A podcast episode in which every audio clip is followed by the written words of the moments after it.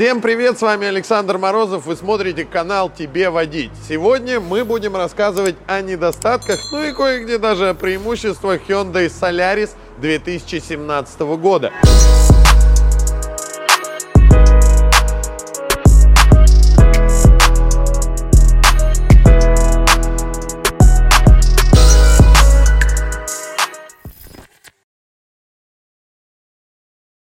Автомобиль жутко популярный на вторичном рынке.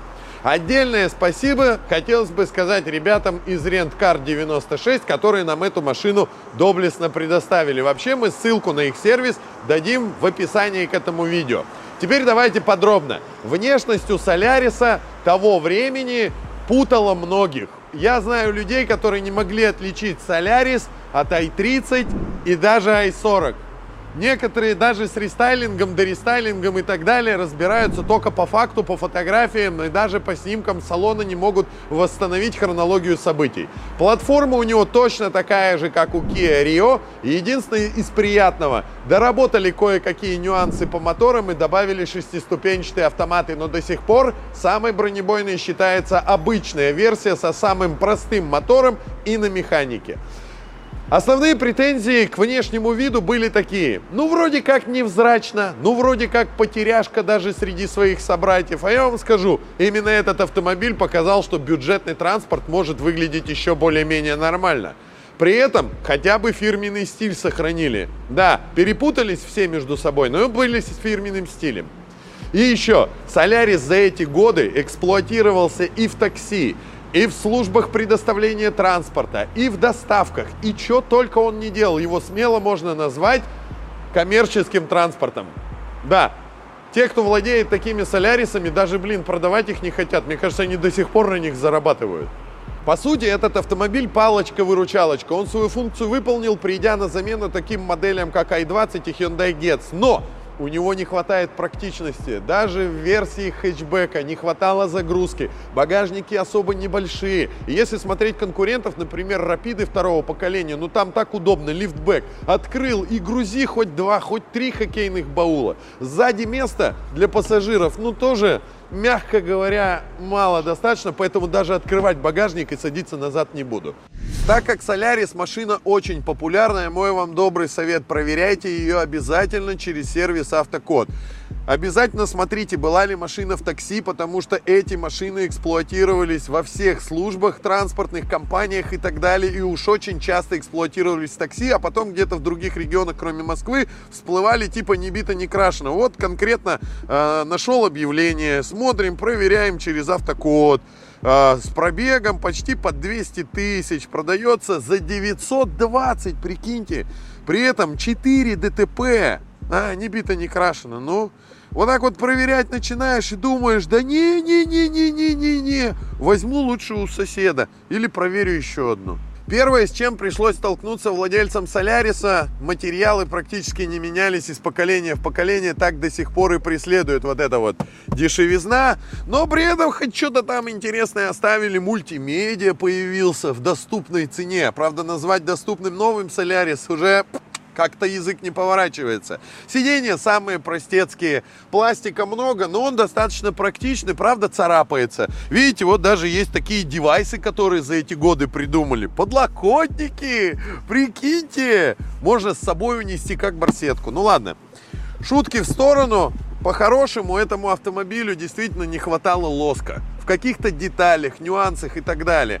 Но он простой работяга, что от него хотите? Да, там проблемы с лакокраской, куча еще всяких недостатков, как и у любого работяги, но при этом работает типа исправно и постоянно. Надо покататься, чтобы рассказать на ходу еще кое-какие нюансы. Ну, как только ты берешь машину мощностью типа под 120 лошадей, тебе кажется, ну все, летит.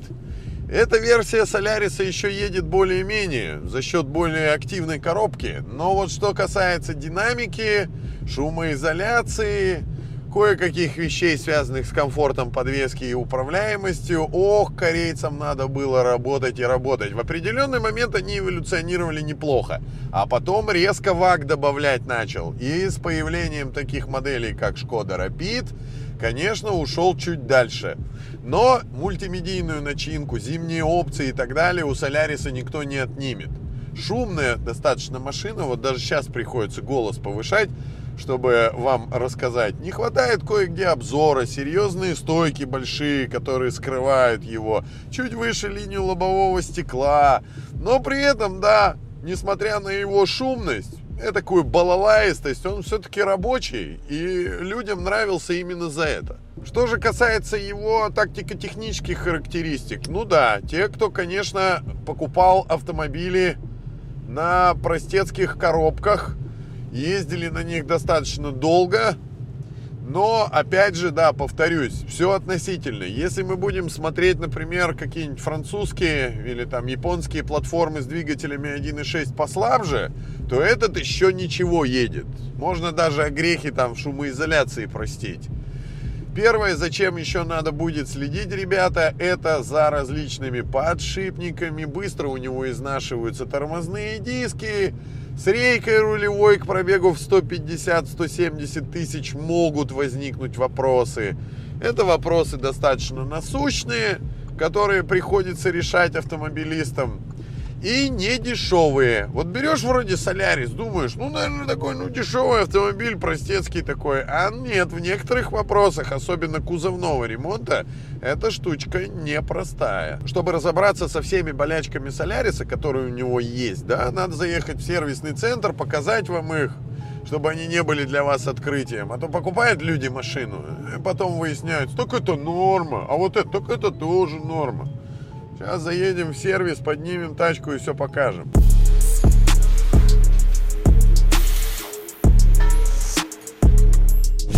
А сейчас, ребята, будем разбираться с техническими недостатками, которые стопудово у Соляриса 2017 года найдутся. Для начала посмотрим на двигатель. Вообще предлагалось две модификации с моторами 1.4 и 1.6, но в данном случае выбрали самый менее проблемный мотор. Единственное, поднимая его и увидев подтеки кое-где, ну там, например, на сальниках задних, там сразу можно определить, что впереди вас ждут приличные траты. 1.4 тема более болезненная, там встречаются еще и масложор периодически, он дефицита масла совсем не любит, поэтому если уж брать, то брать лучше 1.6. Они работают дольше и мозги реже. Знаете, какая самая распространенная опция у Солярисов и Рио была? Это прям защита. Ох, сколько денег автоцентры на этой штуке заработали. Ну, потому что если ее не ставить, реально работаешь как грейдер во дворе, ну и сильно страдает все это.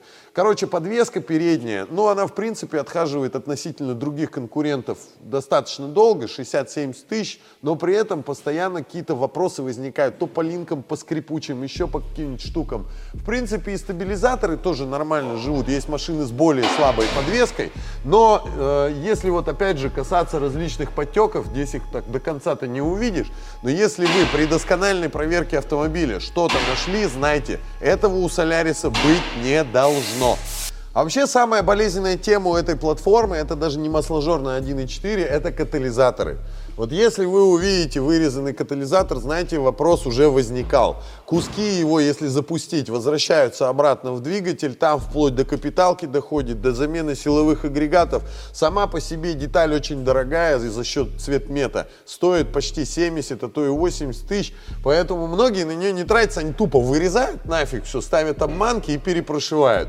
Ну вот тут как бы пока вроде все родное. Все остальное, ну что касается задней подвески, еще немного дополню. На первых Солярисах это была прям беда. На 80 км в час жутко некомфортно было управлять. Машина ехала куда хотела. Люди даже вваривали стабилизаторы сами, кулибничали, что-то кустарили. В общем, дальше была доработка, но Теперь не на 80 вот эта тряска появляется характерные по плохой дороге плохие ощущения, а на 120. Поэтому если взял Солярис, ездишь only по правилам. Все, вот 110 край и больше не надо. На автострады только по ровной полосе.